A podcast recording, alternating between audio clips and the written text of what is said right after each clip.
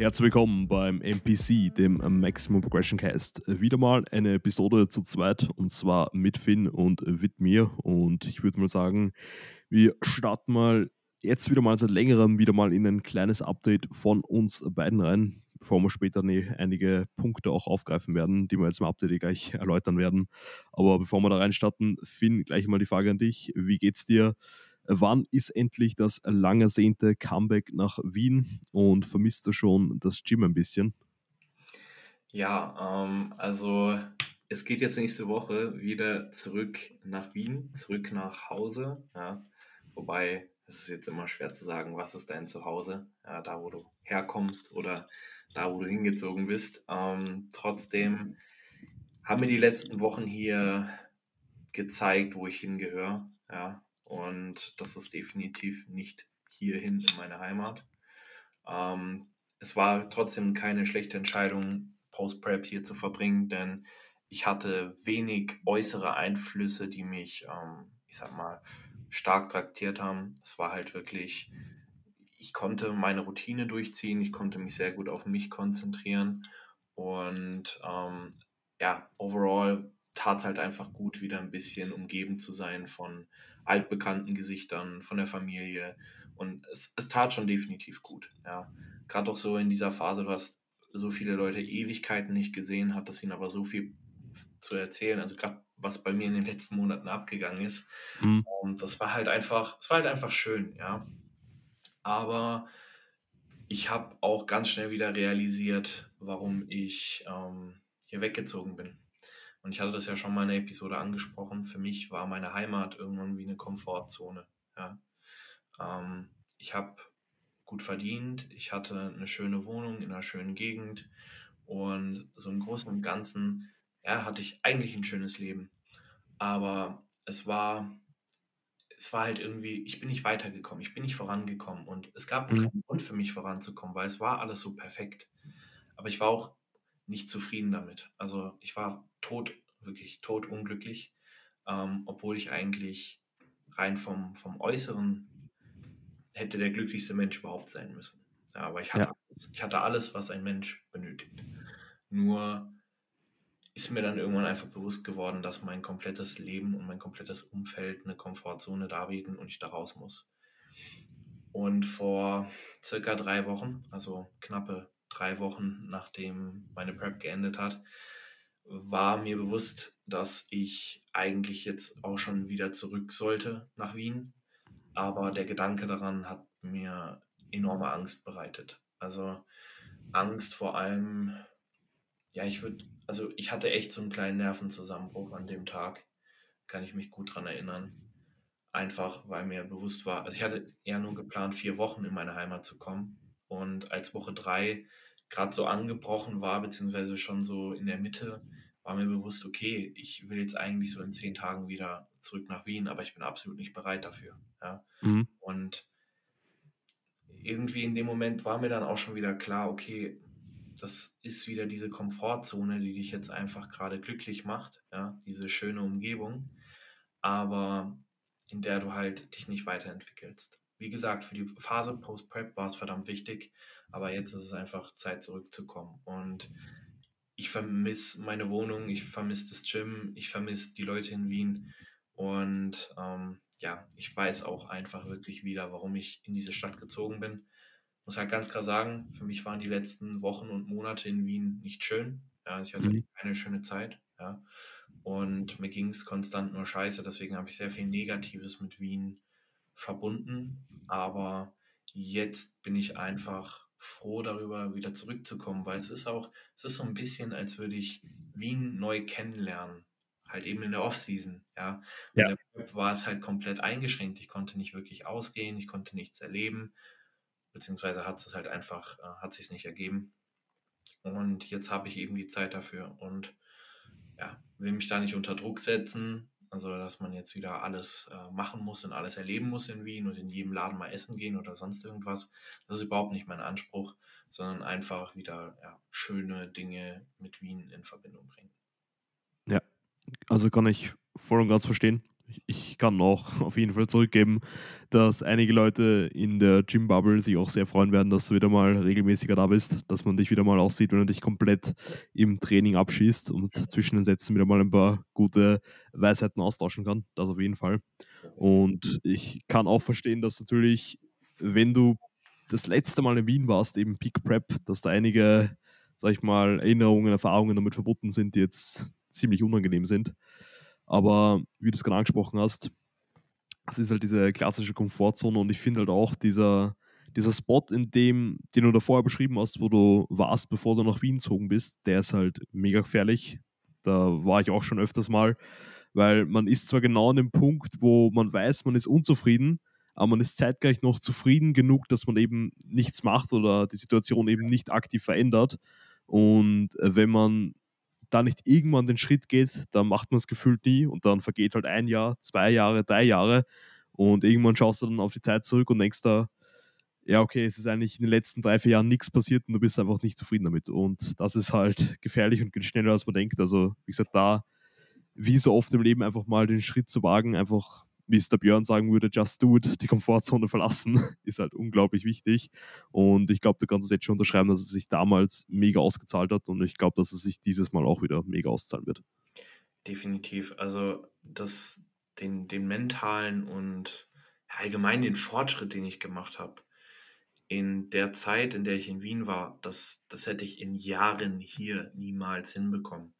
Also sei es auf ähm, menschlicher Ebene, sei es auf beruflich, beruflicher Ebene, sei es auf eigentlich jeglicher Ebene. Natürlich auch der physischen. Ja, viele äh, kennen ja den Vienna-Effekt, dass man entweder nach Wien kommt und entweder, wenn man gerade auf Diät ist, ein Kilo droppt oder äh, wenn du gerade im Aufbau bist, erstmal auseinander gehst wie so ein Hefezopf. Und das war halt auch gegeben. Und ja, es, es war halt ein Jahr voller Wachstum. Nur muss man sagen, um zu wachsen, musst du halt auch wirklich richtig Scheiße fressen und auf die Fresse fliegen. Ja, das ist so. Und ja. das war halt das komplette Jahr über so. Ich bin konstant aus Maul geflogen und musste wieder aufstehen. Und deswegen war es wahrscheinlich Post-Prep einfach, ich musste den Druck irgendwie rauslassen, einfach mal akzeptieren, dass jetzt diese, diese harte Zeit vorbei ist. Nur das Ding ist eigentlich, ist diese harte Zeit nie vorbei, weil das Leben ist hart. Ja. Und wenn du dann aber wieder in dieses, in dieses kuschelig warme Zuhause kommst und du bist so in diesem Modus, ah ja, eigentlich, hier auf dem Dorf ist die Welt in Ordnung, ja. Es, du hast vielleicht einen Nachbar, der dich irgendwie komisch bespannt, wenn du deine Formbilder machst, aber ansonsten, ansonsten, ansonsten pisst dir eigentlich niemand ans Bein, ja, und es ist, äh, mhm. es ist total liebevoll und dir, dir kann hier nichts passieren, ja. Und das ist aber wieder das, hier passiert nichts. Und klar, ich hätte weiterhin hier bleiben können. Ich hätte jetzt auch noch länger hier bleiben können. Nur faktisch ist, in den letzten sechs Wochen ist bei mir außer dem körperlichen Progress nichts passiert. Ja. Und ähm, ich bin einfach jetzt wieder bereit zu wachsen, nicht nur körperlich, ähm, sondern halt eben auch mental. Das plus, ähm, was ich mir, wie gesagt, hoch und heilig versprochen habe, ist nach der Prep werde ich mich in Therapie begeben. Und ähm, auch das, ich muss nach Wien und dann kann ich mich gleich erstmal um ja, einen äh, Therapieplatz bemühen. Das wird mit Sicherheit nicht leicht. Und ich finde es auch schlimm, wie schwer es Menschen gemacht wird, die Therapie benötigen. Aber ähm, ich, ich will einfach so sehr an mir arbeiten und an meinem Problem. Deswegen muss das einfach sein. Ja. Mhm. Ja, das haben wir in der letzten Episode mit Mario auch angesprochen, dass da besonders den Leuten, denen es oft am schwersten fällt, da zum einen die Hand auszustrecken nach Hilfe, die Hand meistens auch weggeschlagen wird und einem extra Steine in den Weg gelegt werden. Aber wie du es gerade angesprochen hast, da sich den Problemen zu stellen, die zu konfrontieren, bietet halt eine extremst große Wachstumschance. Weil, wie du es gesagt hast, das Leben ist nicht einfach, das Leben ist halt oft ziemlich hart und solche harten Phasen haben zwar das Potenzial, dass sie dich ein bisschen, sag ich mal, verbrennen, dass du dann zerbrechen kannst, unter Anführungszeichen. Aber ich würde sagen, in 90% der Fälle, wenn man das Ganze wahrnimmt, dann bieten solche schwierigen Phasen auch extrem große Wachstumschancen. Ja. Weswegen eben eine Prep zum Beispiel bisher habe ich mit jedem Athleten, jeder Athletin, mit der ich bisher gesprochen habe, die haben immer das gleiche gesagt. Es war zeitweise verdammt hart, aber es hat sich halt immer ausgezahlt, weil sie halt so viel daraus lernen konnten und gemerkt haben, wie viel mehr sie eigentlich leisten können, als sie gedacht haben. Ja, du musst es halt zulassen. Ja, also du musst es zulassen, dass du darin Learning siehst und nicht nur das Negative. Und ich meine, vor allem jetzt aktuell, es ist einfach eine harte Zeit. Ja, da werden wir heute auch noch viel drüber sprechen. Ähm, aber es ist halt immer die Frage, was machst du da draus? Ja, stellst du dich hin und sagst, oh mein Gott, mein Leben ist so hart und es ist alles so scheiße und siehst du alles nur schwarz, dann, dann wirst du auch wirklich nicht weiter vorankommen. Ich will nicht sagen, dass alles eine Einstellungssache ist, weil das, das stimmt einfach nicht. Ganz ehrlich, wenn du irgendwo im Kriegsgebiet groß wirst, ist jetzt ein bisschen an den Haaren herbeigezogen und ein bisschen weit ausgeholt. Aber wenn du irgendwo im Krieg groß wirst, ähm, dann ist es keine Einstellungssache. Ja? ähm, dann wirst du faktisch äh, kein, kein gutes Leben haben. Ja? Und ähm, da kann man sich nicht mit Einstellung oder Mindset herausreden. Nur faktisch ist es halt einfach so, dass wir akzeptieren müssen, dass es im Leben Hürden gibt und dass nicht immer alles einfach ist. Es ist nur immer die Frage, wie gehen wir damit um? Lassen wir das so stark an uns ran, dass es uns ja, zerbricht oder wachsen wir daraus? Und Simon, ich denke, das ist eigentlich die perfekte Überleitung zu, deiner Thematik, ja, ähm, weil auch du hast gerade keine leichte Phase, würde ich jetzt mal behaupten. Und ja, in dem Sinne würde ich jetzt mal das Wort wieder an dich übergeben. Ja, also danke auf jeden Fall. Ähm, kann ich euch eins als so unterschreiben. Und ich habe eh auch lange darüber nachgedacht, ob ich es hier auf dem Podcast oder auf Social Media zu stark kommunizieren werde. Aber ich glaube, und wir haben das schon oft auf dem, Thema, auf dem Podcast thematisiert, wir wollen da schon transparent sein und ich glaube, aus unseren Struggles, aus unseren Fehlern, aus unseren Challenges können, glaube ich, sehr viele Zuhörer und Zuhörerinnen immer wieder mal was mitnehmen. Und die meisten Personen, die mir auf Social Media folgen, glaube ich, haben eh mitbekommen, dass gerade einfach bei mir hinter den Kulissen ziemlich viel Abgang ist. Und ich will jetzt auch gar nicht zu stark darauf eingehen, was bei mir ähm, im privaten Umfeld passiert ist ähm, und auch im beruflichen Umfeld, aber vielmehr eben, wie ich auf diese externen Stressoren nicht dann reagiert habe, was dann wiederum auch jetzt ein bisschen mehr Stress geführt hat, was ein bisschen Teufelskreis war. Aber da werde ich dann gleich darauf zu sprechen kommen. Und zwar, die meisten wissen eh, dass ich damals ähm, ziemlich, ziemlich stark übergewichtig war und auch damals, sag ich mal, nicht in so einer leichten Phase war, in dem Sinne, dass ich halt eben aufgrund des Übergewichts so ein bisschen ausgegrenzt wurde, mich selbst in der eigenen Haut nicht wohlgefühlt habe und damals auch familiär nicht alles so ähm, perfekt gelaufen ist. Und ich habe damals schon immer oft, sag ich mal, aus Essen, aus Nahrung so ein bisschen Komfort gezogen und solche schwierigen Phasen dadurch ein bisschen kompensiert, sagen wir so. Und das ist halt leider in den letzten Wochen bei mir wieder ein bisschen stärker aufgeflammt und ich muss da ehrlich sagen, ich habe halt wirklich in, ich würde jetzt lügen, aber ich glaube in den letzten zwei Monaten sicher über zehnmal ähm, Binge-Anfälle gehabt, wo ich wirklich, wie wir schon mal beschrieben haben auf dem Podcast, so ein bisschen die Kontrolle verloren habe. Ein bisschen ist gut gesagt, komplett die Kontrolle verloren habe. Und einfach wirklich nur gegessen habe um des Essens willen. Und es ist immer witzig, weil wenn man dann später reflektiert darüber spricht, hört sich das Ganze so, so blöd einfach an, weil wenn man sagt, okay, dann, wenn du was isst, dann ist es eine bewusste Entscheidung und wenn du zu viel isst, dann bist du ein bisschen selber schuld. Aber wie gesagt, in meinem Fall war es halt immer so ein bisschen ein Zufluchtsort, wenn man sagt, okay, ich will mich jetzt nicht mit dem Problem befassen, diesem Problem befassen. Essen ist immer im Haus. Und wenn du halt gerade irgendwas isst, auch wenn es nur für diesen einen Moment ist, wo du kurzes im Mund hast und vielleicht nebenbei noch irgendwie YouTube schaust oder sonst irgendwas, ähm, vergisst du mal die ganzen Probleme drumherum. Und da muss ich ganz offen und ehrlich sein, das ist mir halt in letzter Zeit ein bisschen öfters passiert. Habe da jetzt auch mit meinem Coach, mit dem Tobi, ausführlich darüber gesprochen, habe das Ganze für mich wirklich auch gut reflektiert, war da einige Tage mal auf Social Media nicht so präsent, habe generell mal ein paar Tage die App gar nicht aufgemacht, also Instagram per se, sage ich mal, was wirklich verdammt gut getan hat. Und habe dann mal meinen Kopf ein bisschen geordnet und ja, bin auch zu dem Entschluss gekommen, dass eben meine Art und Weise, wie ich mit solchen Stressoren umgehe, schlichtweg kontraproduktiv ist und eigentlich pure Selbstsabotage im akuten Moment und halt eben auch langfristig, besonders wenn man die Zielsetzung hat, mal auf einer Bodybuilding-Bühne zu stehen. Und genau an dem wird jetzt auch gearbeitet. Also ich glaube, eine Frage, die sich jetzt jeder da draußen stellt, ist, ob ich jetzt zum einen die Diät weitermache oder zum anderen, ob ich ab nächstes Jahr in eine Prep reingehe, wenn ich gerade mit so einer Problematik ein bisschen zu kämpfen habe. Aber ich habe das eigentlich auch ziemlich gut mit Tobi besprochen. Das Ganze ist eigentlich auch schon vor dem Pre-Prep-Cut in der Reverse Diet ab und zu ein bisschen aufgeflammt. Und somit ist es auch entkoppelt vom der Diätphase, sag ich mal, vorgefallen. Und ich will jetzt, wie du es gerade angesprochen hast, jetzt nicht sagen, okay, das ist jetzt das Problem, das gerade da ist, das vorhanden ist und jetzt sind die Umstände nicht perfekt, um einen Cut zu machen oder um eine Prep anzugehen.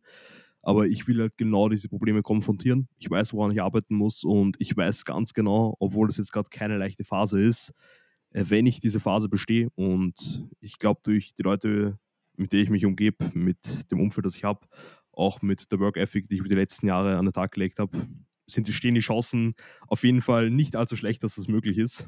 Sagen wir es mal so. Und deswegen gehen wir das Ganze an. Also mein Coach, ich, alle um mich herum, die da ähm, im Prozess mit eingebunden sind. Ähm, ja, und ich glaube, nur an dem kann man auch wachsen, weil wenn man jetzt sagt, das Problem ist da und man verschließt die Augen davor, man lügt sich selber vielleicht an, lügt andere Personen an, dann ist es einfach nicht zielführend. Und dementsprechend wird das Ganze jetzt auch angegangen. Ja, sehr gut.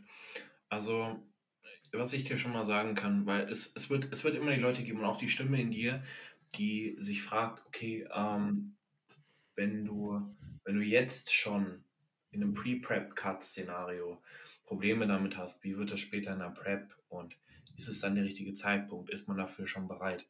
Das Problem ist oft, wir, wir müssen gar nicht perfekt sein und keiner ist perfekt, ja, und jeder hat Probleme.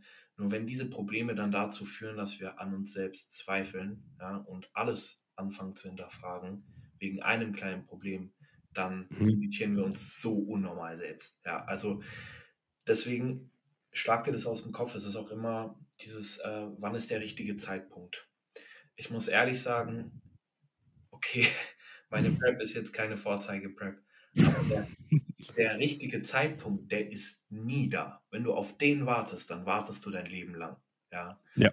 Und ich meine, ich hätte mir dieses Jahr ehrlich gesagt nicht noch eine Prep aufs Auge drücken müssen. Ich bin selbstständig geworden, ich habe mein, äh, meine Heimat verlassen, ich bin ausgewandert und das mit, mit äh, ja, gerade mal 20 Jahren.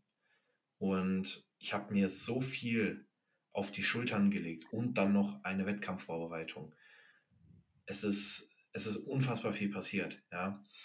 Aber ich würde es nicht missen wollen. Und ich würde es, wenn ich es nochmal so machen könnte, nochmal genauso machen. Auch wenn die Umstände nicht perfekt waren, ja. Aber hätte ich das nicht gemacht, dann hätte ich nicht dieses Jahr durchgezogen, das mich mental so viel stärker gemacht hat, ja.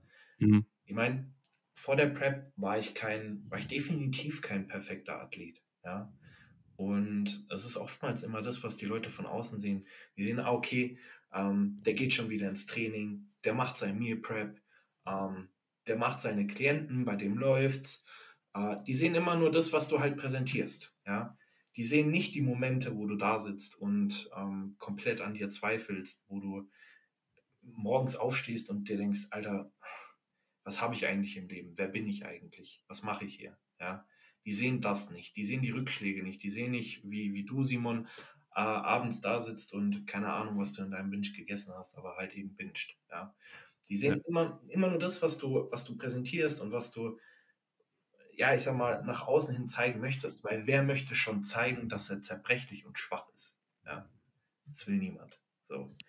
Aber das ist faktisch, was du hier gerade machst, wirklich verdammt stark.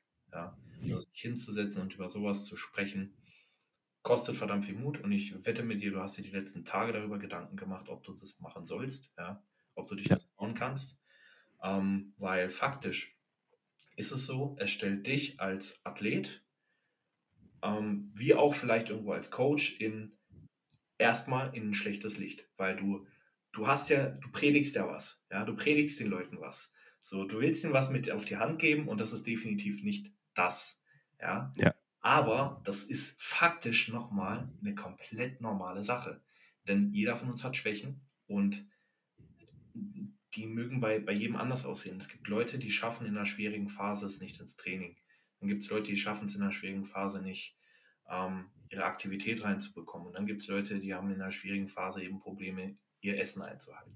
So. Und dass du dich hier hinstellst und das zugibst, das macht eigentlich wirklich einen, einen guten Menschen vor allem aus. Ja, und dann können wir einfach mal kurz drauf scheißen, ob der perfekte Athlet sein würde. Weil der existiert ja, das, das war einer der Punkte, den ich mit dem Tobi auch am stärksten reflektiert habe, auch mit einigen ähm, Freunden in meinem Umfeld, weil ich glaube, du kennst das selber. Ich glaube, jeder, der ambitionierte Athlet, Athletin ist, der Coach ist, zieht sehr viel aus dieser Rolle heraus und trägt diese Rolle auf den Schultern, sage ich mal, mit der Verantwortung, die mitkommt, auch mit Stolz. Ja. Und dann, bei mir ist halt meistens zum Beispiel, sind die Binges oft am Abend vorgefallen, dann wachst du eigentlich am nächsten Tag auf und denkst da, was habe ich eigentlich gestern gemacht? Und du, wie du es angesprochen hast, du stellst halt wirklich sehr, sehr viel in Frage, weil du bist halt der Simon, in meinem Fall jetzt zum Beispiel, der halt immer sein Training näht, der davor immer verdammt akkurat war, was Ernährung, Mealtiming und so weiter und so fort angeht, der wirklich versucht, ähm, das Maximum aus eigenen Prozess rauszuholen und auf der anderen Seite auch versucht, anderen einfach aus ihrem Ratzenprozess das meiste rauszuholen. Und dann sitzt du da und kriegst nicht mal deine Ernährung geschissen. Und in dem Moment denkst du eigentlich so, was bist du eigentlich für ein, für ich glaube, das richtige Wort ist, man, man fühlt sich einfach wie eine Person, die anderen was vormacht auch. Und man lügt sich selbst auch so ein bisschen an und man muss sagen, das war auch so diese, diese Teufelsspirale, weil wenn du dann in meinem Fall einen Binge hast, vielleicht sogar dann auch zwei Tage hintereinander mal in, in sowas reinkommst, in so eine Abwärtsspirale, dann leidet einfach gefühlt alles drunter. Und wir haben eh schon mal im Podcast einmal darüber gesprochen, die Verdauung am nächsten Tag ist komplett zum Scheißen, wortwörtlich. Die Trainingsperformance ist am Arsch, in meinem Fall.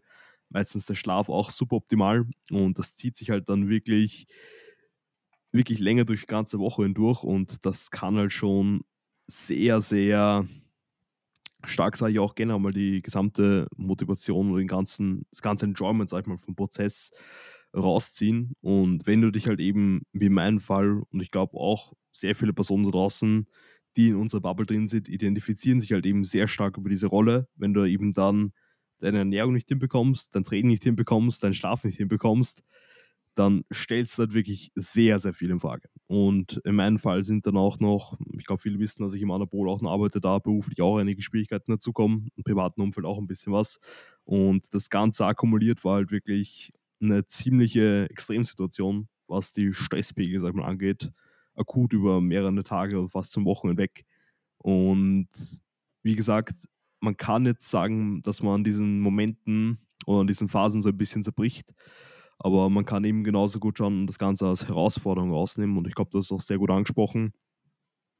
Das ist auf keinen Fall perfekt, was ich gemacht habe. Und ich bin mir dessen zu 100% bewusst aber keiner draußen ist perfekt und das haben wir auch schon oft so angesprochen. Und das wird sich jetzt für viele halt, für viele wird es sogar jetzt noch ein bisschen ähm, mehr aus dem Nichts kommen, die einfach nur auf Social Media eben den Content sehen, den wir auch präsentieren, dass man sagt, okay, Training wird immer genäht, das wird immer genäht, das wird immer genäht, aber man sieht halt eben nicht, was so hinter den Kulissen abläuft. Und diesbezüglich auch zu erlauben, dass man, sag mal, menschlich ist, dass man Fehler macht, ist halt unglaublich wichtig. Aber man muss halt eben dann auch bereit sein, zu diesen Fehlern zu stehen, die Verantwortung zu übernehmen und dann daraus zu wachsen. Ja. Ich denke, also weshalb man auch oftmals ein bisschen Probleme hat, das Ganze nach außen zu kommunizieren, ist, man möchte es vielleicht auch nicht irgendwo als normal darstellen. Ja, weil je mehr Leute darüber offen berichten würden, desto mehr Leute würden vielleicht denken, dass das normal ist ja. Und faktisch ist es halt nicht normal. Nur wenn dann keiner darüber spricht, ja, dann fühlst du dich als betroffene Person nicht normal. So. Es ist halt nicht gesund, ja, das wissen wir alle. Und das Verhalten dahinter ist jetzt auch äh, schwer zu erklären. Ich mein Gott, ich bin kein Psychologe, ja. Ich auch nicht. Aber, aber am Tag, Simon, äh, wenn wir jetzt beide wissen, dass du halt über Jahre Verhaltensmuster hattest, ja, ähm, die dazu geführt haben, dass du im, im Übergewicht gelandet bist, dann kannst du das nicht von heute auf morgen ablegen. Ja? Ähm, ich hatte jetzt zum Beispiel in meiner Vergangenheit äh, sehr viel Kontakt zu Menschen mit starken Drogenproblemen und äh, Mhm. starker Drogenabhängigkeit. Und da gab es immer so diesen, diesen Spruch, einmal Junkie, immer Junkie. Ja. Und ich muss ehrlich sagen, das ist, ähm, das ist ein Fakt. So, das ist immer in dir drin. Das ist immer in dir drin. Solche Vernetzungen, solche wirklich neuronalen Vernetzungen, die bekommst du nicht einfach so aus dir raus. Das heißt aber nicht, dass du immer unter deiner Drogensucht oder unter deinen Fressanfällen leiden musst. Ja? Nur es wird Momente geben, da wird dich das heimsuchen. Da wird es zurückkommen und wenn du darauf nicht vorbereitet bist, wird es dich komplett umhauen und fertig machen. Und du wirst anfangen, alles zu hinterfragen. Das Wichtige Mhm. ist, ähm, wenn man, wenn man solche, solche Rückschläge hat, ist halt einfach das, was man daraus macht. Ja? Kann man sich das eingestehen, dass es jetzt ein Fehler war, der einmal vorgekommen ist oder zweimal vorgekommen ist oder dreimal vorgekommen ist ähm, und im Bigger Picture nichts ausmacht. Ja? Weil was sind schon drei Binge-Anfälle in, sagen wir jetzt mal, zehn Jahren Bodybuilding? Ja? Heißt nicht, dass es nur drei sein werden und du wirst nie wieder bingen. Ja? Und ich denke nur einfach, dass heute hier zu kommunizieren, wird dir extrem viel helfen. Generell diese Reflexion. Ja? Und Mhm. ähm, generell auch darüber zu sprechen, wird dir beim Prozess dahingehend helfen. Erwarte nicht, dass es von heute auf morgen weggeht, ja? weil ich denke nicht, äh, dass das jetzt für immer gegessen sein wird. Und ähm, perfekt, das war jetzt gerade Perfekt. ein unbeabsichtigtes Wortspiel, ja.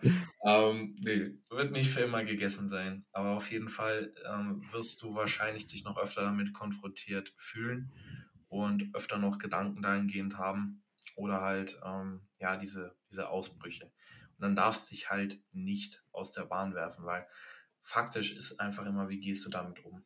Es ist Mhm. einfach nur der Umgang damit. Und ich will nicht sagen, akzeptiere es, weil das ist auch eigentlich das Falsche. Aber man sollte sich halt einfach aktiv damit auseinandersetzen. Das machst du, ja. Ähm, und dahingehend machst du alles richtig. So, du gehst mit der Situation so gut um, wie du mit der Situation umgehen kannst. Ja, also ich muss auch sagen, dieses aktiv drüber reden jetzt mit Leuten in der Bubble, mit meinem eigenen Coach, mit Freunden, mit Familie, das hat mir jetzt schon unglaublich geholfen. Und ich glaube, das ist auch so ein Punkt, den viele Leute da draußen jetzt nicht nur auf Binge-Eating bezogen oder generell eigentlich ungemünzt auf fast alle Probleme, die einen beschäftigen, darüber zu reden, ist unglaublich wichtig. Und wenn man niemanden hat, mit dem man darüber reden kann, einfach Sachen niederzuschreiben, die auf einem Blatt Papier zu haben, nochmal zu lesen, einfach so ähm, zu visualisieren oder audiovisuell das Ganze einfach nochmal zu verarbeiten, finde ich, ist halt extremst wertvoll. Und du hast es eh gerade gesagt, das wird jetzt nicht von heute auf morgen einfach weg sein und vielleicht wird es auch nicht mehr vorkommen und das ist auch vollkommen in Ordnung, wenn man halt noch immer dazu bereit ist, sag ich mal, daran zu arbeiten, weil auf das kommt es im Endeffekt davon. Es ist nicht so, ähm, dass es einmal passiert und dann nie wieder, sondern es wird immer wieder dieses Verlangen vielleicht ein bisschen aufkommen. Es werden immer wieder Situationen aufkommen, wo man sagt, okay, jetzt vielleicht noch dieses oder jenes zu essen oder auch wie in meinem Fall, ähm, obwohl sich jetzt die Lage Gott sei Dank seit ein paar Tagen wieder mal um einiges beruhigt hat und sich das Ganze auch bessert. Ähm, trotzdem werden im Leben immer wieder solche Momente aufkommen, ähm, wo eben wieder genau diese, sag ich mal, alte Verletzung, die du angesprochen hast, wieder ein bisschen angefeuert wird und man sagt, okay, Stresssituation, wie sind wir in der Vergangenheit gut damit umgegangen, okay, wir lenken uns mit Essen davon ab.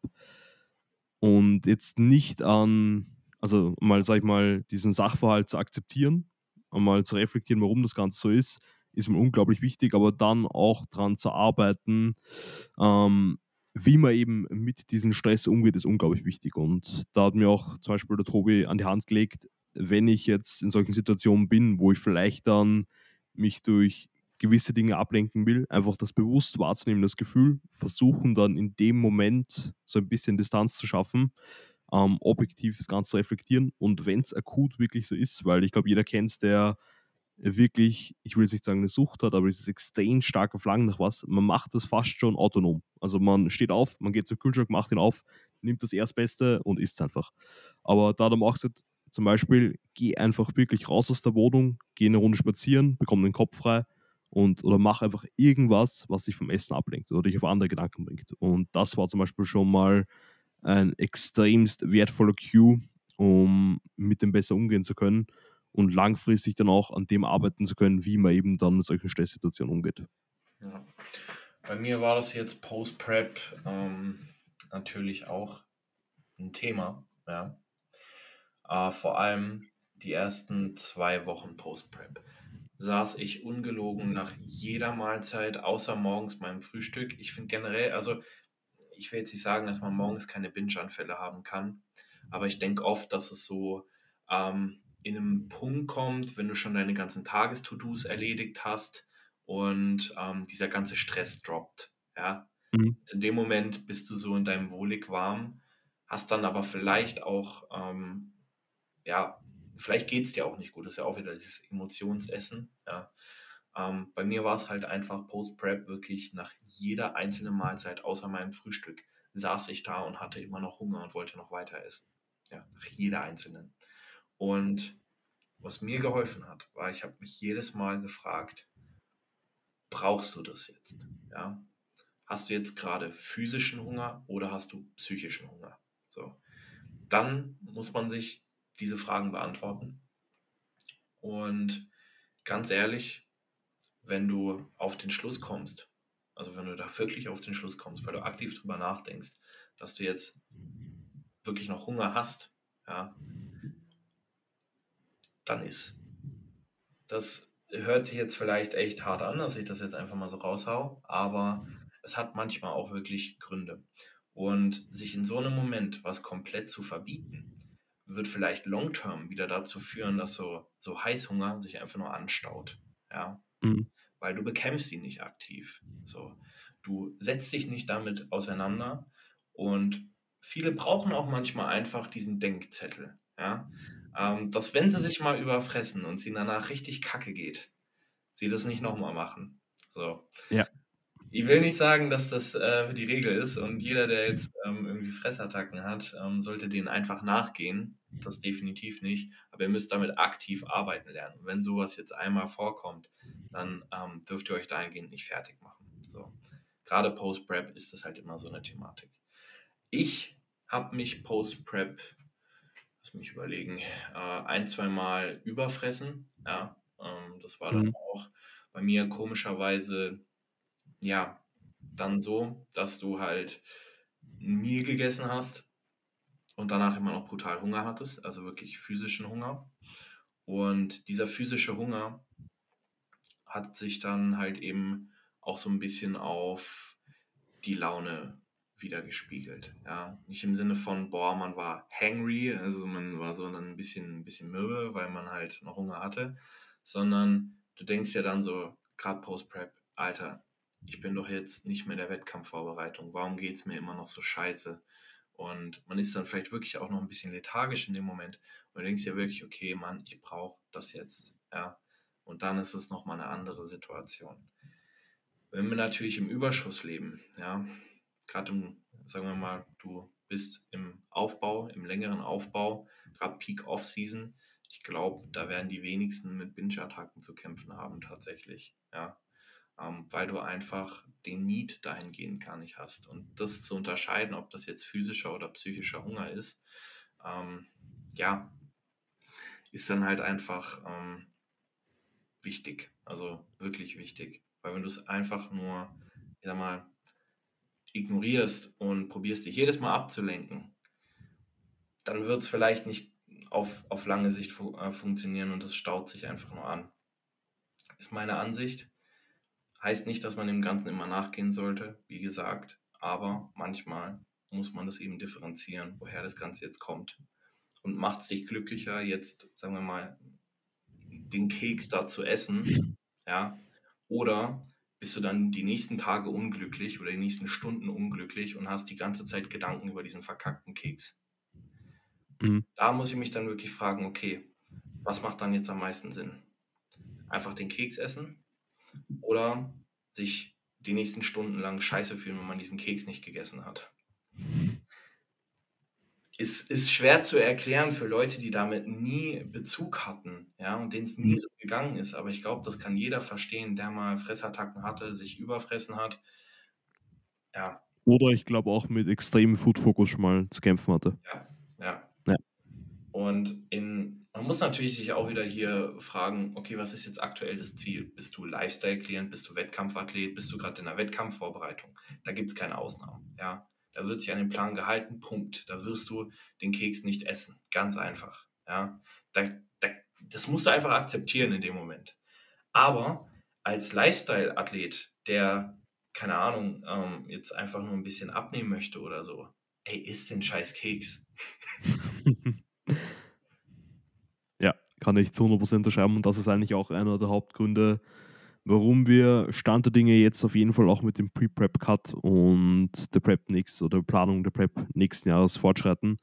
Weil ich habe für mich auch zu 100% reflektiert, es ist kein physischer Hunger, dass ich sage, die Diätsymptome kicken so unglaublich stark, dass ich jetzt die Diät nicht mehr durchhalte und deswegen zerbreche, sondern ich habe halt für mich, äh, sag ich mal, erkannt, dass es einfach diese, sag ich mal, Reaktion auf die Stresssituation war und ich einfach, sei es jetzt aufgrund, sag ich mal, alter Erfahrungen oder sonst noch was, einfach auf dieses Kompensieren über Essen zurückgegangen bin und einfach nur das Wissen darüber und warum das aufgeklammt ist, bemächtigt einen auch wieder zum sagen, okay, wir können dennoch mit der Diät fortfahren, weil die Fähigkeit, das Ganze durchzuführen, ist ja vorhanden, was ich auch schon in der Vergangenheit, sag ich mal, bewiesen habe, in dem Sinne, dass ich schon, dass es eigentlich jetzt meine dritte Diät ist, meine dritte längere Diät. Und das war, glaube ich, auch ein Punkt, den ich im letzten Podcast mit Mario auch so eigentlich mit vollem Wissen auf meine jetzige Situation ausgesprochen habe oder angesprochen habe, es ändert ja nichts daran, was du bisher schon alles, sag ich mal, geleistet oder vollbracht hast. Und das war für mich in dem Moment auch schwer, sag ich mal, zu akzeptieren und zu realisieren, weil im Moment danach oder akut, sei es nur ein paar Minuten nachdem du sagst, du hörst auf zum Essen nach dem Binge und dir fällt gerade auf, was du eigentlich alles gegessen hast, was du gemacht hast, sagen wir es so, ähm, denkst du eigentlich so, okay, alles, was ich bisher geleistet habe, all das ist eigentlich für die Katz und komplett wertlos. Aber das Ganze wird halt nicht entwertet, weil du einmal mal einen Fehler machst. Und das ist schon mal ein extrem wichtiges Learning, um auch aus diesem Loch so ein bisschen rauszukommen, wenn man eben so ein bisschen in dieser Negativspirale da landet. Und das ist, glaube ich, auch der eine Punkt, den du vorher hervorgehoben hast, und zwar, wie man selbst dann mit dem Fakt umgeht, dass das Ganze passiert ist, ist halt unglaublich wichtig. Weil wenn du dir einredest, okay, das ist jetzt eine Essstörung, das wird nie besser werden und ich kann nie in meinem Leben eine Prep machen, weil das passiert ist, dann wird es wahrscheinlich auch so weit kommen. Aber wenn du sagst, okay, ich weiß, wo meine Defizite sind, ich weiß, woran ich arbeiten muss und ich weiß, wie ich das Ganze, sag ich mal, umgehen kann oder woran ich ansetzen muss, dass das Ganze nicht mehr vorkommt, bemächtigt das einen noch wieder, dass man sich eben bessern kann und dass das Ganze auch nicht mehr vorkommt. Ja, definitiv. Ich denke auch oft, ähm, gerade wenn du, also oftmals sieht man es bei Menschen mit Binge-Eating-Anfällen, dass sie sich halt auch aktiv zurückziehen. Ja. Ähm, denn du wirst nie, also ich will jetzt nicht sagen nie, aber du wirst in der Regel keinen Binge-Anfall haben, wenn du von Leuten umgeben bist. Ja. Ähm, sondern sowas passiert, wenn du alleine bist. Und gerade in der aktuellen Zeit viele Leute fühlen sich verdammt alleine.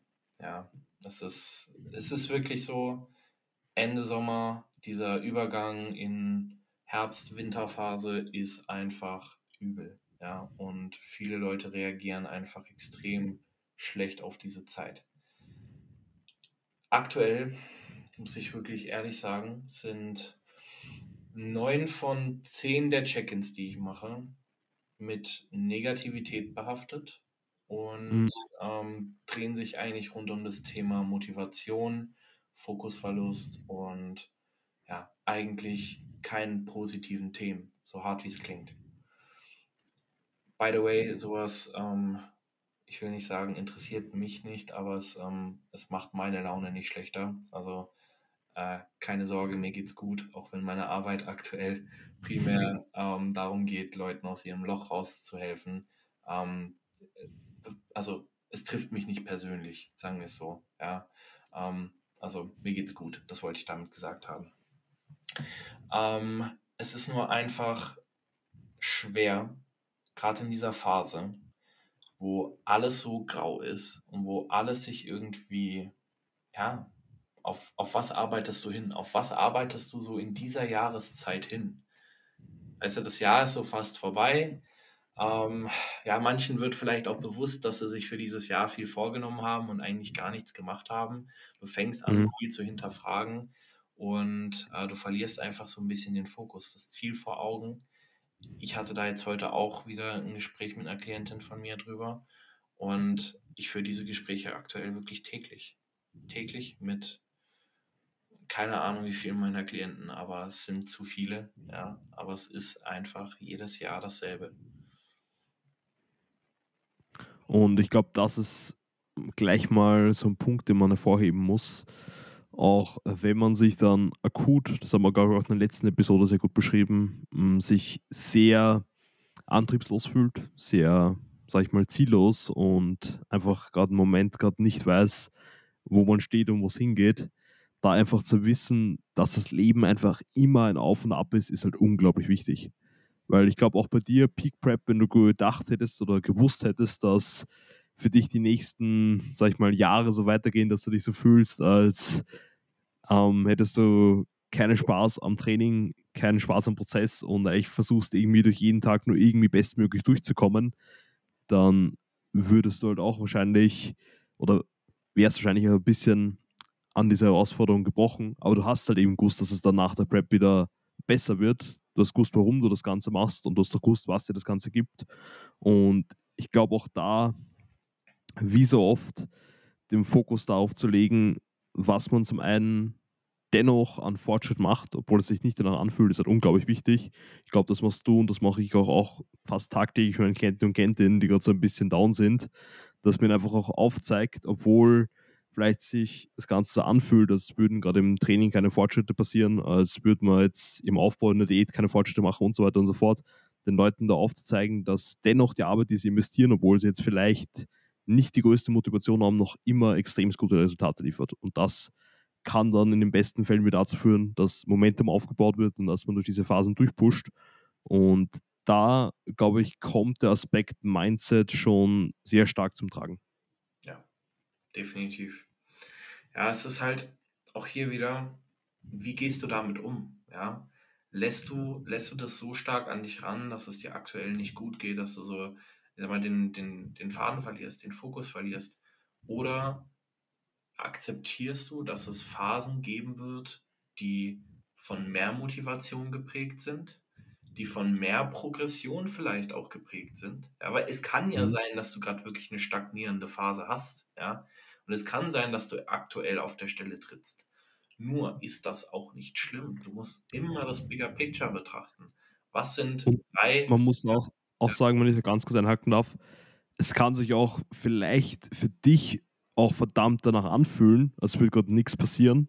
Aber genau dafür ist es gut, sich mit anderen Leuten auszutauschen und vielleicht auch einen Coach zu haben, der dann genau in dem Moment aufzeigen kann, dass halt doch einiges vorangeht und dass doch die, sag ich mal, Handlungen, die man tätigt, die einem sinnlos erscheinen, extrem große Wirkung haben. definitiv. Es ist halt, wenn du immer nur dich auf ähm, das konzentrierst, was besser laufen könnte, ja, dann verlierst du komplett aus den Augen, was du eigentlich schon alles getan hast, um an den Punkt zu kommen, an dem du gerade stehst, ja. Und ein Klient von mir zum Beispiel, der war jetzt krank, ist gesund geworden, hatte zwei Intro-Trainings und ist dann wieder krank geworden. Ja, Und ja. das in der Phase, er befindet sich aktuell im, im Push, ja, also ich rede hier gerade von einem Enhanced-Athleten und wir haben bald ähm, seine, sein, sein, seine Prep geplant, ja.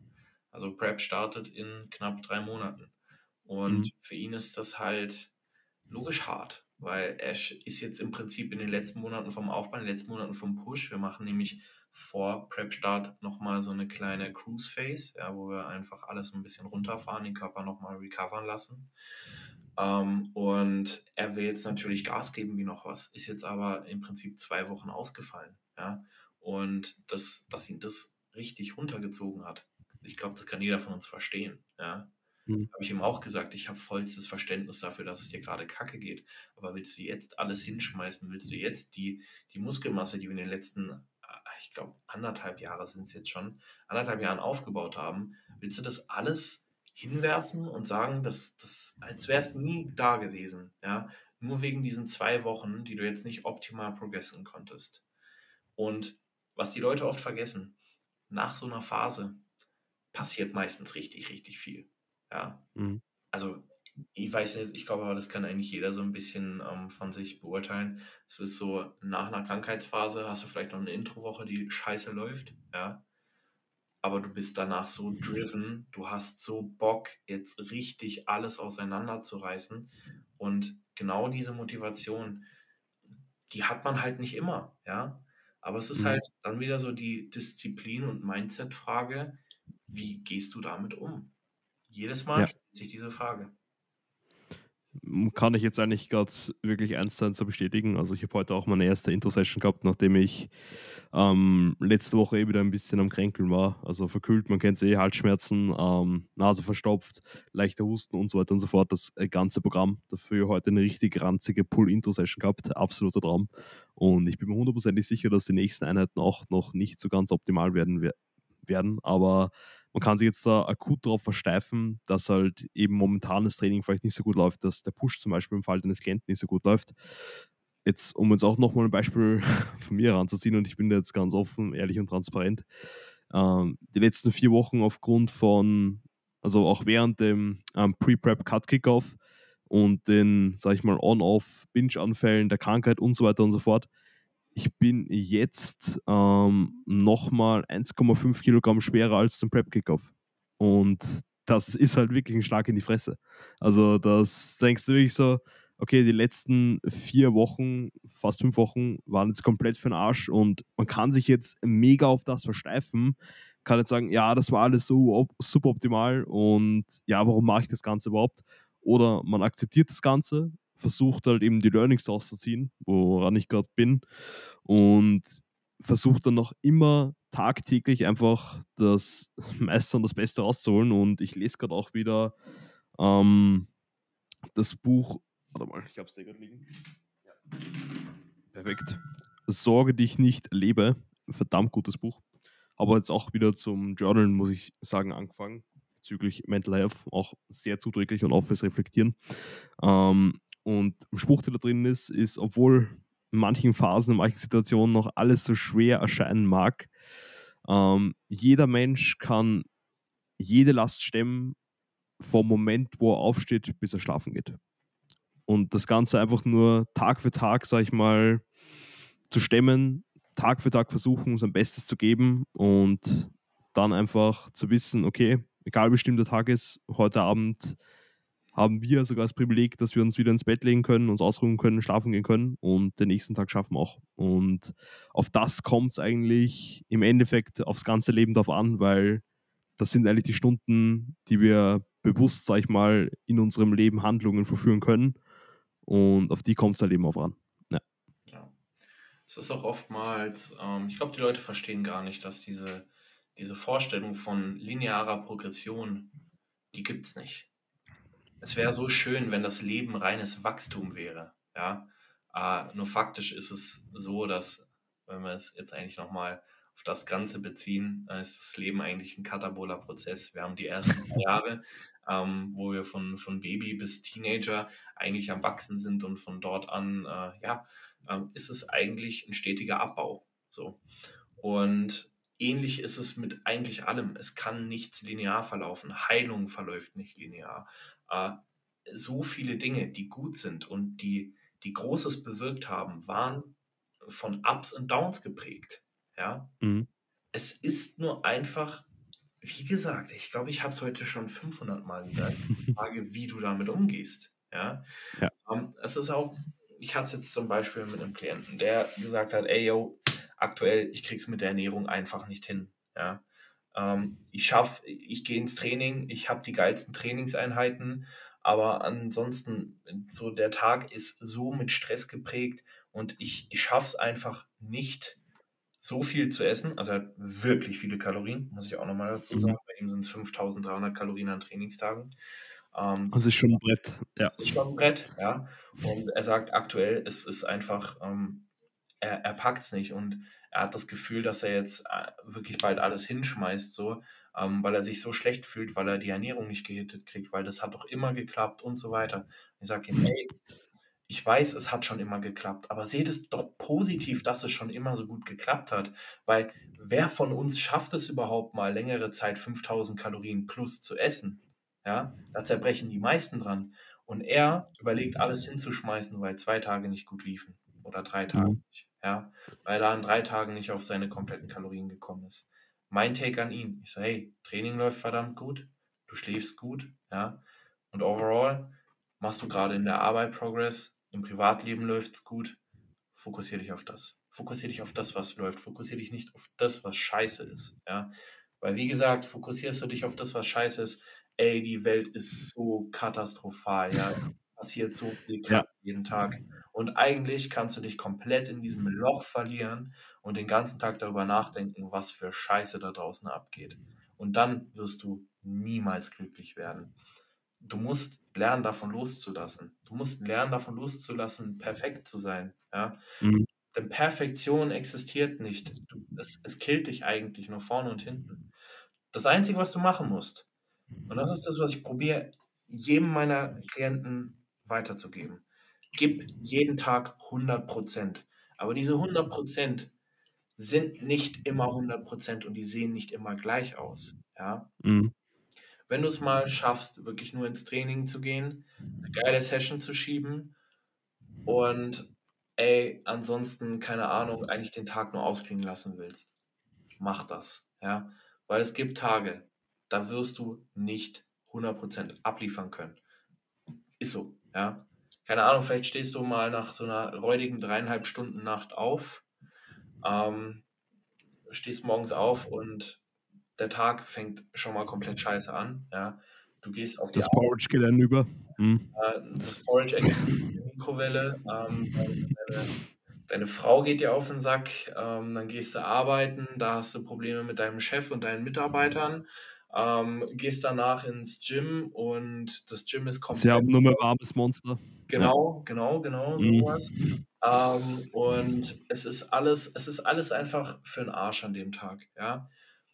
Ja, natürlich kannst du an dem Tag nicht alles reißen. Aber wenn du an dem Tag dich dann hinstellst und sagst, ja, du, heute ist alles egal, dann scheiße ich aufs Training, dann scheiße ich auf die Ernährung, dann hocke ich mich einfach nur hin und mache eigentlich nur noch Kacke. Und morgen mache ich es dann genauso. Kein Mensch würde so denken, ja. Das Mhm. macht doch keinen Sinn. Schmeißt nicht alles hin. Das ist so, keine Ahnung, wenn dir, wenn dir äh, ein Euro runterfällt, ja, jetzt mal ganz blöd, ja, wenn jetzt ein Euro runterfällt, dann schmeißt du in der Regel nicht den Rest von deinem Geld auch noch auf den Boden, weil dir ein Euro runtergefallen ist, ja. Ja. Oder auch eine gute Metapher, wenn du Platten hast, dann stichst du nicht die anderen drei Reifen auch auf. Genau. Genau, und das ist es halt einfach. Wie gehst du damit um? Stellst du dich hin und sagst, okay, es ist jetzt eh alles scheißegal? Oder keine Ahnung, zum Beispiel, wenn du eine Binge-Attacke hast, ja, was machst du am Tag drauf von der Binge-Attacke? Machst du da so weiter, ja? Oder stellst du dich hin und sagst, okay, scheiße, das ist jetzt passiert. Ich muss mich damit auseinandersetzen, warum es passiert ist, und ich gucke, dass heute besser ist als gestern.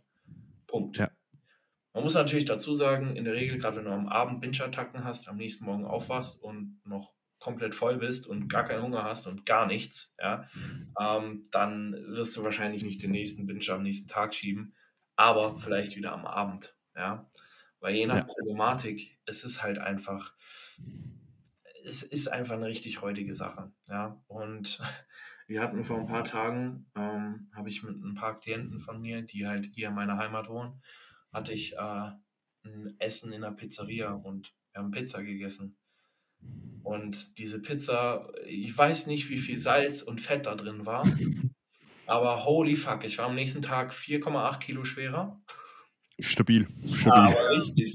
Aber richtig. Ich bin nachts aufgewacht, ich bin nachts aufgewacht, ich hatte Bauchschmerzen, ich habe geschwitzt, ja. Und am Tag drauf war ich mit Lilly im Gym. Lilly war ähnliches Szenario. Ich glaube, die war drei Kilo schwerer und äh, ihr ging es. Das erinnert mich an den UK-Trip, wo sie ganz stolz gesagt hat, jeden Tag, also ich glaube am Tag der Anreise, dass sie, glaube ich, zwei Kilo Wasser gezogen hat, oder? Ja. So, ja. So, so, ein Ding war das. Also drei Kilo schwerer. Und dann standen wir im Gym. Äh, erste Übung am Pulltag waren äh, Cable Crunches im Stehen.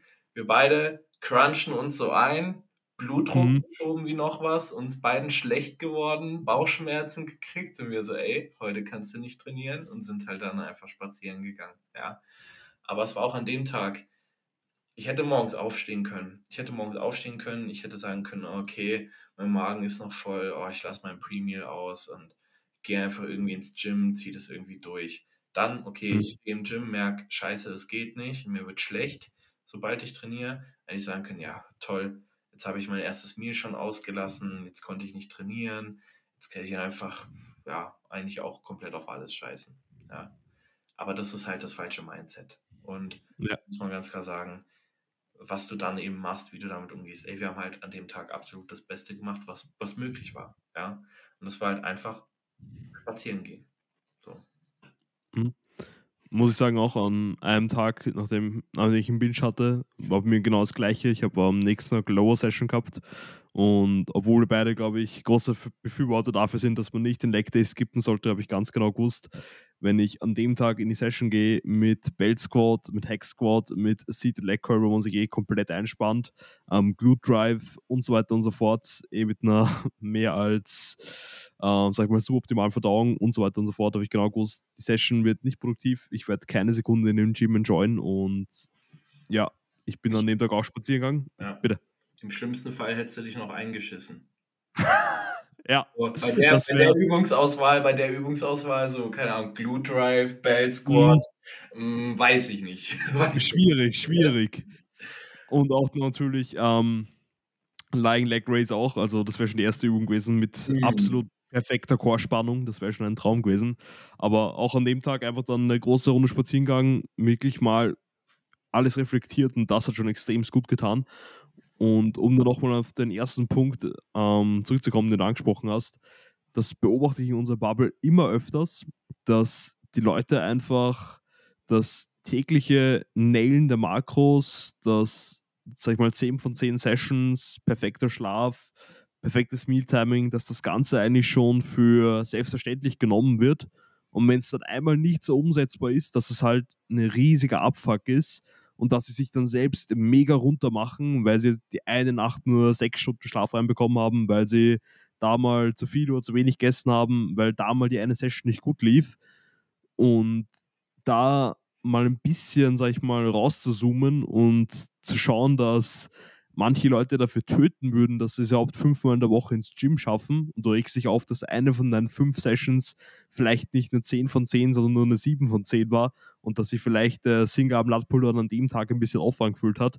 Es ist halt eh komplett lächerlich. Und da müssen die Leute mal auch bewusst sein, wie viel sie eigentlich auch schon tagtäglich leisten. Und auf das sollte man auch schon ein bisschen stolz sein, weil es ist nicht selbstverständlich, dass man tagtäglich einfach so viel auch in den eigenen Prozess investiert und dessen muss man sich auch bewusst sein. Also da jetzt nicht sagen, okay, wie so oft nur auf das Negative fokussieren, auf das fokussieren, wenn es mal nicht so läuft, wie es laufen sollte, sondern auch in den Momenten, wo man es eigentlich eh, sag ich mal, für gegeben nimmt, dass alles gut läuft, da auch mal appreciaten, dass einfach alles gut läuft, dass die Sessions gut laufen, dass das Gewicht sich in die Richtung entwickelt, in die es entwickeln soll und so weiter und so fort, weil es erscheint dann, so, es kommt dann so vor, es passiert das so nebenbei, aber es ist eigentlich genau oder eins, davon, eins zu eins davon abhängig, was für Handlungen man eigentlich macht. Und wie gesagt, auf die Handlungen sollte man auch stolz sein in dem Fall. Ja. Das Ding ist, du musst mal überlegen, was wir eigentlich tagtäglich leisten. Ja.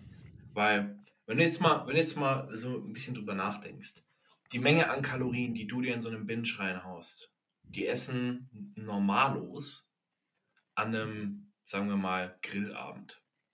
So. Als wäre es das Normalste der Welt. Ist es für sie. Ja. Für uns ist es allerdings normal, dass wir halt täglich unsere Makros nähen, dass wir täglich unglaublich viel leisten. Und wir müssen uns einfach mal eigentlich allen ins Gedächtnis rufen, dass das nicht selbstverständlich ist. Ja? Und dass das eine enorme Leistung ist, auch wenn man das selbst irgendwann als so wenig positiv wahrnimmt. Ja, das Mhm. ist das Gleiche, wie wenn du, ähm, keine Ahnung, in irgendeinem Lift, wo du dich jetzt als schwach bezeichnen würdest. Ja, ich zum Beispiel, ich war nie der Stärkste im Langhantelbankdrücken. So. Hat mir keinen Spaß gemacht. Heutzutage könnte ich da ein Gewicht bewegen. Puh, also ich denke, ja, 120, 130 Kilo drücken kann ich mit Sicherheit. Ja, jetzt Mhm. einfach mal so aus dem Ding heraus. Ähm, und würde mir denken, boah, das ist schon ziemlich schwach. Was bist du eigentlich für ein schwaches Arschloch? Wenn ich nochmal zurückdenke, das erste Mal, als ich mich auf so eine Bank gelegt habe und die Stange aus der Ankerung rausgeholt habe, bin ich fast von der Bench runtergefallen. Ja. Ja. Ich konnte diese 20 Kilo nicht koordinieren und sie haben sich, also die Stange wohlgemerkt, ja, und sie, Mhm. sie haben sich so scheiße schwer angefühlt. Und ich dachte mir, Alter, wie können hier Leute über 100 Kilo bewegen? So. Heutzutage würde ich diese 130 Kilo bewegen und mir denken, boah, richtig schwache Leistung. Ja. Mhm. Und das ist so schlimm, wie wir uns eigentlich alle reden und so fertig machen für Dinge, die eigentlich absolut crazy sind. Ja. Ja. So, wenn sich Leute den Kopf zerbrechen und sagen, oh Mann, ich habe heute, keine Ahnung, äh, 30 Gramm Carbs zu viel gegessen und fühlen sich deswegen schlecht. Ja. Und du musst ja mal denken, Alter, es gibt Leute, die wissen nicht mal, was 30 Gramm Kohlenhydrate sind. So. Ja, die trinken einfach so eine Cola nebenbei und denen fällt halt nicht auf, dass sie gerade so 30 Gramm Zucker einfach so. Eben. Und das ist normal. Und da wird Ja. dich keiner schräg anschauen. Ja. Und das ist auch, also generell, ich finde immer, man darf sich nicht an dem Schlechteren orientieren. Ja. Mhm. Ähm, das klang jetzt gerade vielleicht ein bisschen arrogant. Also ich sehe mich jetzt nicht als besser, nur weil ich äh, Makros tracke und äh, normale Menschen es nicht tun. Ähm, nur man muss, man darf sich halt nicht daran orientieren, was ich sage jetzt mal wirklich schlechter ist, weil Ja. wenn man Man soll sich eher nach oben orientieren und nicht nach unten, Ja. weil da habe ich auch das letzte Mal ähm, Dopamination habe ich auch schon zweimal gelesen und da ist ein Punkt, der da sehr, sehr aufflammt oder mit dem sich ich sehr viel identifizieren können und zwar so ein Zeichen dafür, dass du versuchst, deine Handlungen zu rationalisieren, die vielleicht ein bisschen kontraproduktiv sind oder du genau weißt, dass sie halt nicht förderlich sind für deine Ziele oder sonst irgendwas. Du vergleichst dich halt immer mit Leuten, die schlechter dran sind. Das ist genauso, wenn du sagst, du hast einen Alkoholiker, der jetzt dreimal in der Woche komplett voll ist oder zu ist und genau weiß, dass es eigentlich jetzt nicht produktiv ist, aber dann sagt er auch, ja, ich kenne Leute, die sind fünfmal in der Woche komplett besoffen. Dann bin ich halt nicht so schlimm dran, wenn ich dreimal in der Woche komplett zu bin. Ja. Und da, wie du sagst, man soll sich natürlich jetzt auch nicht, es ist halt, glaube ich, wirklich so ein, ein zweischneidiges Schwert und wie so oft im Leben muss man so ein bisschen die Balance schlagen und finden. Weil wenn du dich halt nur nach oben vergleichst, dann wirst du halt immer unglücklich sein, weil es wird immer Leute da draußen geben, die irgendwas besser machen als du. Und wenn du dich halt nur nach unten orientierst, natürlich wird es immer Leute geben, die Dinge, sag ich mal, quote unquote schlechter machen als du. Heißt jetzt nicht, dass du dann dich mit deiner Leistung zufrieden gibst und nicht nach mehr strebst. Also da, wie du es gerade angesprochen hast, irgendwo in der Mitte liegt wahrscheinlich so das Beste zwischen den Welten, aber ich glaube, wir beide wissen, dass so die Balance finden auch das Schwierigste ist. Ich denke, dass du die Balance dahingehend mehr findest, wenn du das Bigger Picture auf dich selbst beziehst. Ja? Also wenn du eben nicht guckst, was machen die da oben oder was machen die da unten, ähm, sondern du hast ein Ziel, du willst irgendwo hin Mhm. und du bist jetzt gerade an Punkt X und du warst schon bei Punkt Y. Ja? Und du blickst zurück auf Punkt Y. Das ist wichtig, dass man auch mal zurückblickt und reflektiert, was habe ich die letzten Jahre geleistet. Und du bist jetzt da in diesem Mittelpunkt und dann musst du aber auch immer wieder das Ziel vor Augen haben. Weil du darfst nicht die ganze Zeit nur zurückblicken und dir denken, ah ja, guck mal, was ich da alles gerissen habe, passt ja jetzt. Ja, so. Ja, das Motto- lebst du in der Vergangenheit. Ja. so, so nach dem Motto, oh, ich habe 30 Kilo abgenommen, ha ja, jetzt kann ich wieder normal essen oder sowas. Ja? Ja. Ähm, sondern du musst immer noch ein Ziel haben. Aber wenn du dich nur auf das Ziel konzentrierst und nur darauf konzentrierst, besser zu sein und noch besser zu sein und noch besser zu sein. Spruch, äh, also jetzt Filmzitat, äh, Qui-Gon Jinn, Star Wars Episode 1. ähm, there's, there's always a bigger fish. Ja, es gibt Mhm. immer jemanden, der noch besser ist als du. Und ich glaube, das killt dich komplett, wenn du dich äh, an denen orientierst, die noch besser sind als du. Ja, Ey, weil, keine Ahnung, also wenn ich jetzt mal einmal mein Handy öffne und wieder auf Instagram gehe, ich war die letzten Tage übrigens nur auf Instagram zum Content posten und es war die schönste Zeit meines Lebens. Ja, ja. fühle ich. ich ähm, würde ich jetzt auf Instagram gehen und mich mal ähm, so auf die Explore-Page wagen und dann sehen, wer jetzt in der letzten Zeit in Rumänien gestartet ist, wer in Prag starten wird, äh, wer dort mhm. gestartet ist. Und ich vergleiche mal die Leute, mit denen ich bald mal auf einer Bühne stehe oder zumindest das Ziel habe, mit denen mal auf einer Bühne zu stehen. Mhm. Dann würde ich mir denken, Alter, du bist der größte Lappen, warum machst du diesen Sport überhaupt? So. Wohingegen ich weiß, wie viele Menschen sich denken, Alter, hast du mal gesehen, was Finn für einen Fortschritt gemacht hat? Ja. Hast du, hast du mal, hast du die, der hat vor ein paar Tagen so einen Beitrag gepostet mit so dreimal eine Sidechest. Einmal vor zwei Jahren, dann vor einem Jahr und dann jetzt in dem letzten Jahr. Und wie viel da gegangen ist. So, der muss doch unglaublich stolz auf sich sein. Da will ich auch hinkommen. Ja. Es gibt Menschen, die sehen mich als Inspiration und als Vorbild. Und ich fühle mich kacke. Ja. Das ist so unfassbar. Und so vielen Athleten geht es eigentlich genauso. Ja wir sind alle so stark nach unserem Ziel bestrebt und danach bestrebt, noch besser zu sein, dass wir manchmal wirklich aus den Augen verlieren, was wir schon geleistet haben. Und ja. du musst da einfach mal wirklich fucking stolz auf dich sein, weil sonst, sonst bist du nur in diesem Negative Self-Talk-Ding drin, über das wir das letzte Podcast-Episode hatten, ähm, und kommst da nicht mehr raus. Ja. Und mhm. gerade du, Simon, ey, es, ich kann es mir halt nur vorstellen, weil ich, ich war halt dünn wie Scheiße und bin fett geworden. Und du warst halt fett und bist dünn geworden. So. Ähm, und das ist, ich kann es mir halt immer nur, immer nur vorstellen, wie das war. Aber du musst mal überlegen, wie viele Menschen da draußen übergewichtig sind und nie den Absprung schaffen. Ja. Und dann, vielleicht, vielleicht schaffen sie es ein bisschen abzunehmen und das ist ja schon heftig. Aber was du dann hingelegt hast, ist nochmal eine andere Transformation. Ja. Du hast daraus nämlich das, das Fett in Muskeln umgewandelt. Ja, es war, es, es kommt ziemlich gut so hin und ich glaube, da habe ich auch eine, eine gute Story noch, um das Ganze abzuschließen. Ähm, und zwar, wenn ich genau wie du es gerade beschrieben hast, das ist einfach so, machen auch mal eine kurze Zeitreise zurück. So der Simon, der gerade auch so mit der Hochschule fertig wird, so mit der fünfjährigen Schule, halt eben nach der Hauptschule bei uns in Österreich, wo gerade Matura ist und so, auch Lockdown-Zeit. Ähm, auch da Mental Space natürlich für die meisten, die nur im Lockdown zu Hause sitzen, auch nicht der beste. Aber da auch eine schwierige Phase, wo ich halt überhaupt nicht zufrieden war mit den Resultaten, die ich bisher erreicht habe. Und ich kann mich da noch extrem gut erinnern und das mir auch wieder vor ein paar Tagen wieder in den Hinterkopf kommen. Und ähm, ich war natürlich zu der Zeit auch bei mir zu Hause gewohnt und bei mir war Gott sei Dank auch die ganze Familie stark, sag ich mal, daran interessiert, was ich so in meinem Bodybuilding-Prozess mache und die haben das auch vollkommen unterstützt. Und ich kann mich noch ganz genau erinnern, an einem Abend war ich halt wieder ziemlich down und habe da auch mit meiner Mutter darüber gesprochen. Riesigen Shoutout an diese Frau da draußen, größte Ehrenfrau, die es gibt.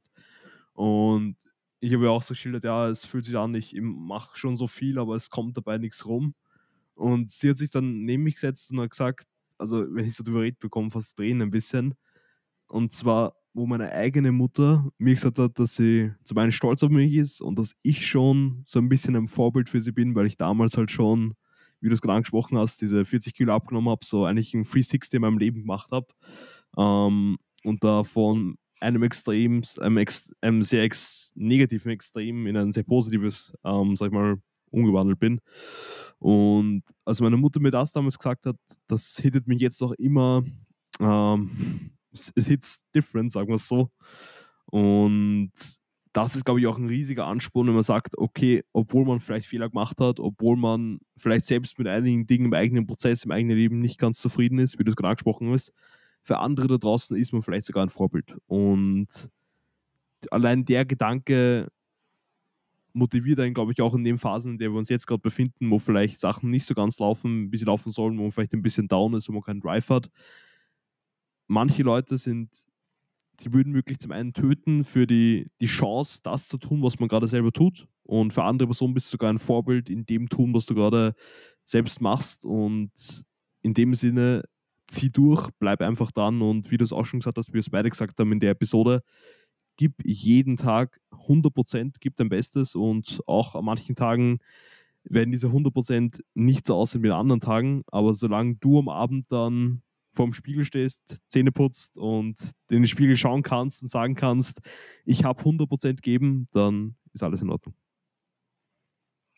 Ich, ich darf jetzt eigentlich gar nichts mehr sagen, weil mit allem, was ich jetzt sage, würde ich, würde ich dieses Ende nur kaputt machen und äh, die Episode eigentlich noch richtig downgraden. Also äh, in diesem Sinne stimme ich dir da einfach zu 100% zu, Simon. Und ähm, ja, ich glaube, was ich heute schon tausendmal gesagt habe, ist, es ist immer die Frage, was du draus machst. So, jetzt haben wir hier noch ja. ein, ein, Schlusswort. Und ähm, ja, ich denke, so können wir das eigentlich auch ganz gut beenden nach einer Stunde zehn. Ja, hier jetzt heute mal ein bisschen Motivationstalk. Äh, kleiner Random Fact: Wir hatten vor der Episode eigentlich keinen Plan, was wir aufnehmen. ähm, aber also ich habe schon, hab schon ein bisschen die letzten Tage gedacht, so, ja, ich glaube, ich sollte schon ein bisschen ansprechen. Ja, das war auf jeden Fall verdammt wichtig, Simon. Und ich denke, wir konnten ja. mal so richtig, richtig schön reinen Tisch machen und mal so ein bisschen auch, ähm, ja, mal wieder aufzeigen, wie es wirklich ist. Weil ich muss ehrlich zugeben, ich habe dich auch immer für jemanden gehalten, der alles zu 100% näht. Aber man ist dann doch auch immer wieder muss man sich bewusst machen, dass es nicht so ist. Ja. ja. Du siehst immer da, nur einen Teil. Ja, da jetzt auch noch einen letzten, allerletzten Punkt für die Episode. Zum einen einmal ähm, auf jeden Fall bewerten, auf jeden Fall eine Story packen, ganz wichtig und richtig. Aber was ich jetzt noch ansprechen wollte, das habe ich mir auch das letzte Mal gedacht, jeder, der mich im Gym sieht und sieht, wie ich mir da im Training den Arsch aufreiß, der weiß halt nicht, dass ich am letzten Tag ähm, einen Binge hatte, dass ich am Morgen darauf überhaupt nicht drauf klarkommen bin, dass ich vielleicht sogar vom Training kurz geweint habe und dann da ins Training gehe. Das, das weiß halt keiner und das sieht halt keiner. Und da auch so ein bisschen ein Call, glaube ich, an alle da draußen.